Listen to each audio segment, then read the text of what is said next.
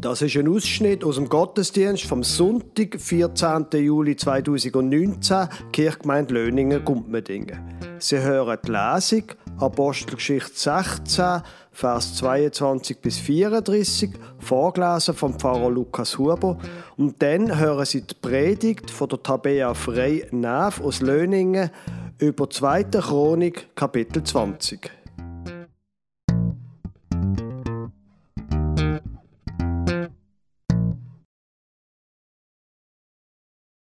Ich lese Ihnen einen Text vor aus der Apostelgeschichte und zwar aus dem 16.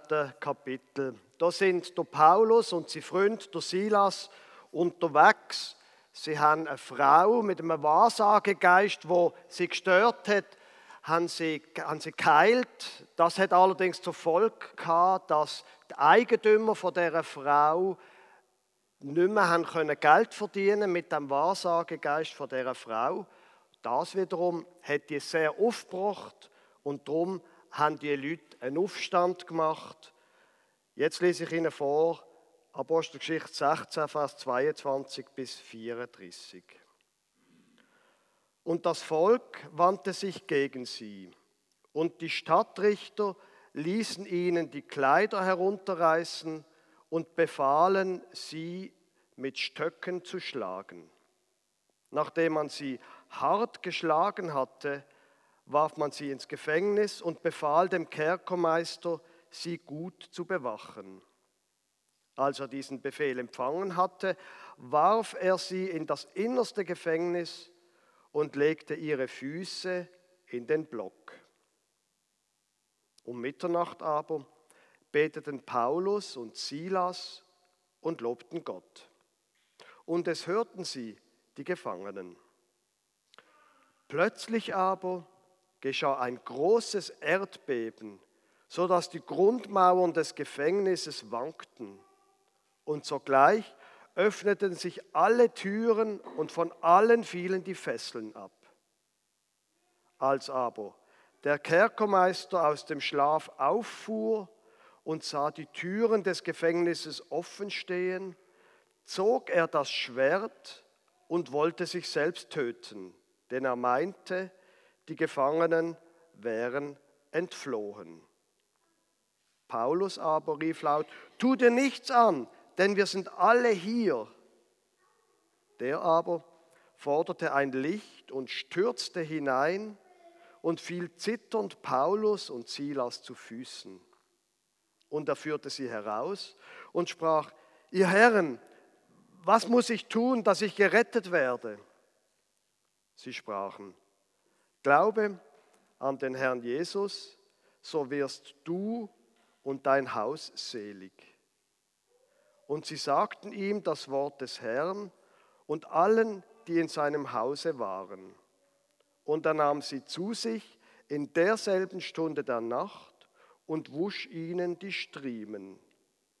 Und er ließ sich und alle die Seinen sogleich taufen und führte sie in sein Haus und bereitete ihnen den Tisch und freute sich mit seinem ganzen Hause, dass er zum Glauben an Gott gekommen war. Guten Morgen auch von meiner Seite. Kennen Sie das? Sie machen die Tür auf und plötzlich haben Sie die Türfalle in der Hand. Ich wohne in einem älteren Haus und das ist durchaus auch schon vorgekommen. Letzte ist es sogar passiert, dass ich das Schuhkästchen aufgemacht habe und die ganze Tür in der Hand hatte. Ich muss ehrlich sagen, in solchen Situationen bin ich ziemlich hilflos, weil Türen reparieren ist nicht meine Stärke. Das ist ganz klar das Gebiet von meinem Mann, dem Dani. Er hat Schreiner gelehrt und er ist super im Zeugflicken. Manchmal funktioniert es sogar nachher noch besser, wie bevor das es kaputt gegangen ist. Wenn also etwas bei uns die kaputt geht, dann lasse ich das sein und warte, bis er es repariert. Das funktioniert bei uns. Wenn es aber darum geht, zum etwas zu schreiben, zum einen Text zu verfassen, dann bin normalerweise ich die, die das macht, weil ich es besser kann und lieber mache. Wir haben gemerkt, wenn wir so miteinander zusammenarbeiten, dann funktioniert es. Er macht Reparaturen und ich tue Text schreiben. Diese Aufgabenteilung, die verhebt bei uns. In der Predigt heute geht es auch um eine Aufgabenteilung. Und zwar um die Aufgabenteilung zwischen Gott und uns Menschen. Der Predigtext steht im zweiten, in der zweiten Chronik 20. Er ist relativ lang, darum tue ich ihn zusammenfassen und einfach einzelne Abschnitte vorlesen. Wir sind in Jerusalem, etwa 130 Jahre nach dem König David. Der König, der regiert, heißt Josaphat und er ist ein guter König. Er loset auf das, wo Gott sagt und er investiert viel in die Sicherheit und in die Verteidigung fürs Volk Israel. Eines Tages kommt ein Bote und bringt ihm eine schlechte Nachricht. Da kommt es her, ein großes. Die Edomiter, die Ammoniter, die Moabiter haben sich zusammengeschlossen. Sie wollen Israel vernichten. Der Josaphat hat Angst. Er gibt den Auftrag, um alle Leute zusammenzurufen. Sie wollen zusammen beten. Sie wollen zusammen zu Gott kommen und ihn bitten, dass er sie rettet. Es gibt einen großen Gottesdienst im Tempel. Sie kommen alle zusammen und der König selber betet fürs Volk zu Gott. Da kommt ein Prophet, wo eine Nachricht bekommen hat von Gott und die weitergibt. Er heißt Jahasiel und er sagt: Hört, ihr Leute von Juda, ihr Einwohner Jerusalems und du, König Josaphat, so spricht der Herr: Habt keine Angst, fürchtet euch nicht vor diesem großen Heer. Ich werde gegen sie kämpfen, nicht ihr. Zieht ihnen morgen entgegen. Sie werden von Zitz her den Berg heraufkommen. Am Ende des Tales, wo die Wüste Jeruel beginnt, werdet ihr auf sie stoßen. Aber ihr braucht nicht zu kämpfen. Geht dorthin und dann werdet ihr sehen, wie ich, der Herr, euch rette. Habt keine Angst, ihr Bewohner von Juda und Jerusalem. Verliert nicht den Mut. Zieht ihnen morgen entgegen. Der Herr wird euch beistehen. Und so hat sich der Gebetsgottesdienst in einen Dankgottesdienst verwandelt. Sie haben Gott gelobt und ihn angebetet. Am nächsten Morgen haben sie sich aufgestellt, der Jehasiel auch angekündigt hat. Und der Josaphat ist nämlich angestanden vor das Volk und hat sie ermutigt. Hebt fest an dem, was Gott gesagt hat. Er wird es gut machen. Sie haben sich aufgestellt und zuvorderst an der Spitze sind die Sänger gestanden mit ihren Festgewändern und haben Gott Loblieder gesungen. Wo sie sich so auf den Weg gemacht haben und angefangen haben, Gott loben miteinander, ist etwas passiert im anderen Heer. Man hätte nicht genau sagen, wie das alles angefangen hat. Aber plötzlich haben die einen angefangen, die anderen umbringen. So ist das gegangen, bis keiner mehr übrig war. Das ganze Heer hat sich selber vernichtet. Wo die Leute von Jerusalem an den Punkt angekommen sind, wo Gott angekündigt hat, haben sie kein Heer mehr gesehen. Alle sind tot gewesen. Sie haben sich dann dran gemacht, um alles einzusammeln, was man noch brauchen konnte, alle Sachen. Und sie haben drei Tage gehabt, bis sie alles plündert haben. Am vierten Tag haben sie sich wieder getroffen und haben zusammen einen grossen Lobpreis-Gottesdienst gemacht, wo sie Gott dankt haben für sein Eingreifen. Das muss ein gewaltiges Ereignis gewesen sein, weil auf das aber hat man das Tal sogar nach dem Ereignis benannt. Das Tal vom Lob. Wow, was für eine Geschichte. Was für ein Sieg. Ich muss sagen, es begeistert mich zu sehen, wie Gott eingreift in die Not, wo herrscht in Jerusalem, wo sie wissen, dass sie sichere Vernichtung gegenüberstehen, wenn nicht Gott eingreift. Aber er macht's. Und ich will das nochmal lesen, was sie da, ähm, was er ankündigt, und zwar: Habt keine Angst, fürchtet euch nicht vor diesem großen Heer. Ich werde gegen sie kämpfen, nicht ihr. In einer anderen Übersetzung steht, Gott hat den Kampf zur Chefsache erklärt. Er hat gesagt, und ich übernehme das Kämpfen. Ihr dürft einfach zuschauen.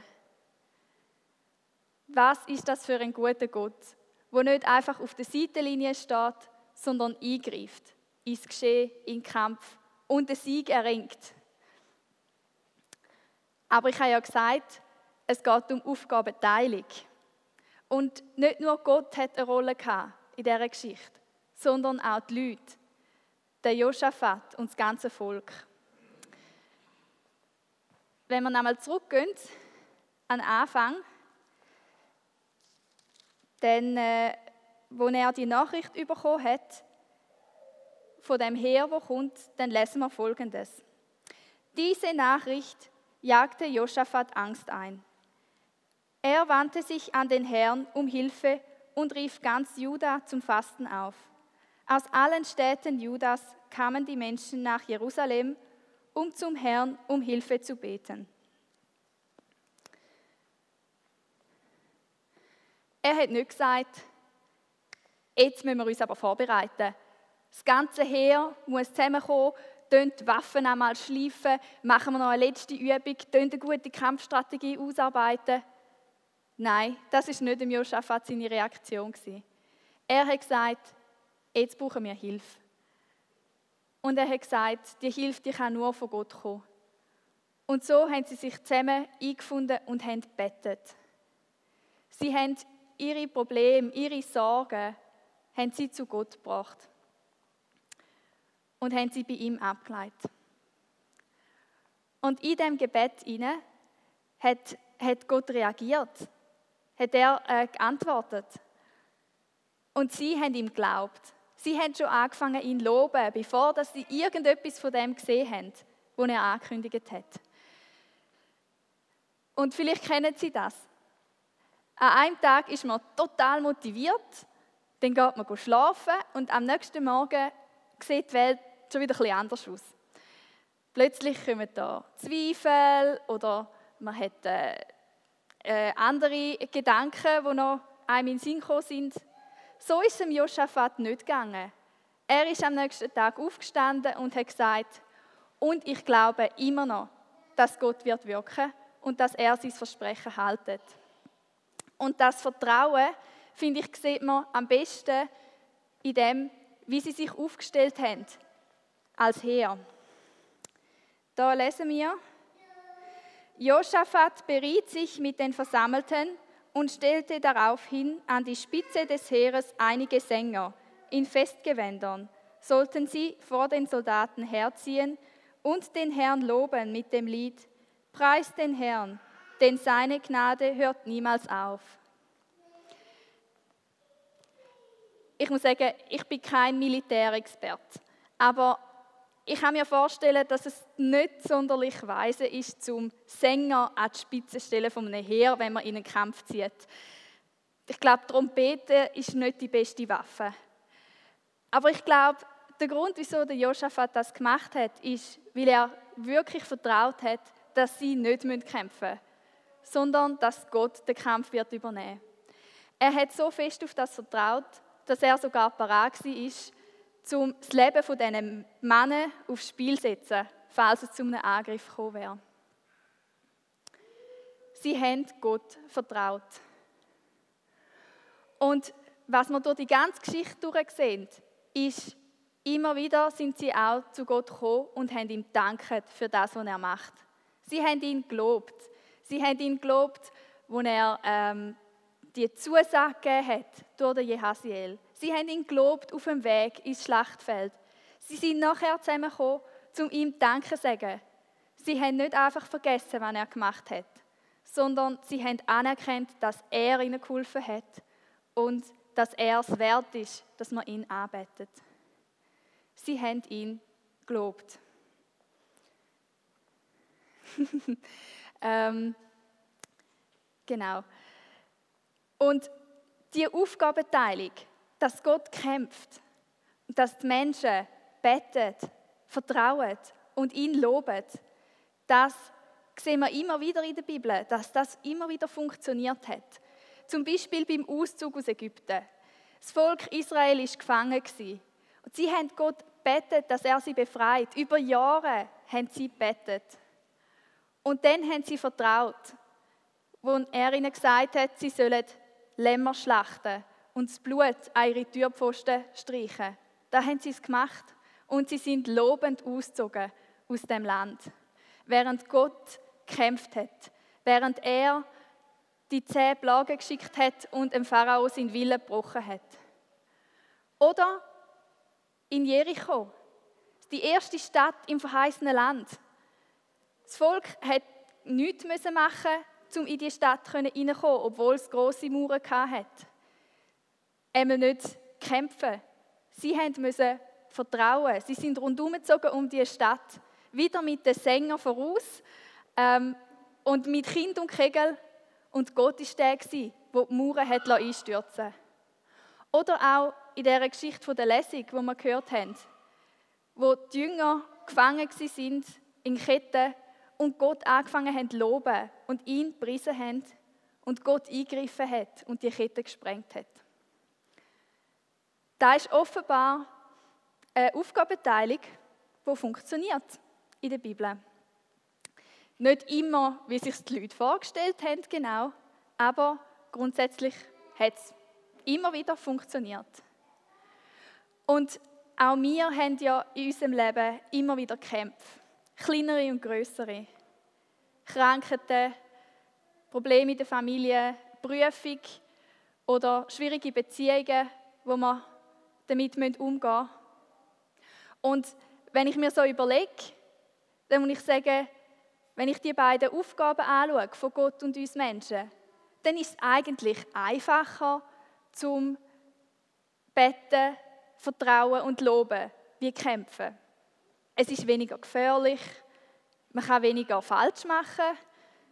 Und gleich ist bei mir meistens die erste Reaktion, wenn ein Problem auftaucht, dass ich selber lösen will. Ich bin meistens nicht so wie der Josaphat und sage, jetzt müssen wir fasten und beten, sondern ich fange zuerst einmal an überlegen, wie kann ich das Problem lösen. Und ich frage mich, ob das immer die beste Variante ist. Ich kann mich erinnern, vor einem Zeitchen habe ich das mal ausprobiert, mit dem äh, Gott kämpfen zu lassen. Ich war dort äh, verliebt, gewesen, aber noch nicht geheiratet in meinen Mann. Ähm, und ich wollte ihn dazu bewegen, zum neue Schuhe zu kaufen. Ähm, das hat mich dort sehr bewegt. Und ich habe es nicht fertiggebracht, äh, weil er geht nicht gerne Schuhe kaufen. Ähm, heute mache ich es meistens selber, wenn ich finde, er braucht neue Schuhe. Ähm, in dem Moment, ja, habe ich es irgendwie nicht fertiggebracht, dass er auf mich lust. Dann habe ich gefunden, gut, jetzt probieren wir das mal aus. Und ich habe Gott gesagt, dass er schauen soll, dass mein Mann neue Schuhe bekommt. Ähm, und ich habe auch vertraut, dass er es macht. Ich habe nicht mehr mit ihm darüber geredet, ich habe ihn nicht mehr probiert zu überzeugen. Ich habe sie Gottes lassen. Und es ist keine zwei Wochen gegangen, bis mein Mann mit neuen Schuhen dorthin ist. Ähm, er hat nichts gewusst von dieser ganzen Sache, aber er hat die im Kasten Schuhe gefunden, die sein Vater mal bekommen hat, die ihm genau gegangen sind und wo er gefunden hat, ja, wieso nicht die Schuhe anlegen. Das ist etwas Banales eigentlich. Und gleich, die Schuhe sind schon lange kaputt, ähm, aber ich erinnere mich immer noch an, die, an das Ereignis, weil ich einfach merke, dass Gott gekämpft hat für mich auch in der Predigtvorbereitung habe ich mich wieder mit dem auseinandergesetzt und habe gemerkt, dass ich im Moment auch in einem Kampf drin stehe, wo ich Gott immer wieder bitte, dass er etwas macht. Und ich habe wie aufs Herz bekommen, dass ich in dem Kampf, dass Gott sagt, du musst mir nicht sagen, wann ich soll machen, wie und wenn, sondern deine Aufgabe ist, dass du dich vorbereitest auf den Moment, wo ich den Sieg wird erringen, dass du vertraust und wartest. Und ich muss sagen, es fällt mir nicht immer einfach, aber ich glaube, es lohnt sich. Wie ziehen Sie in Ihre Kämpfe?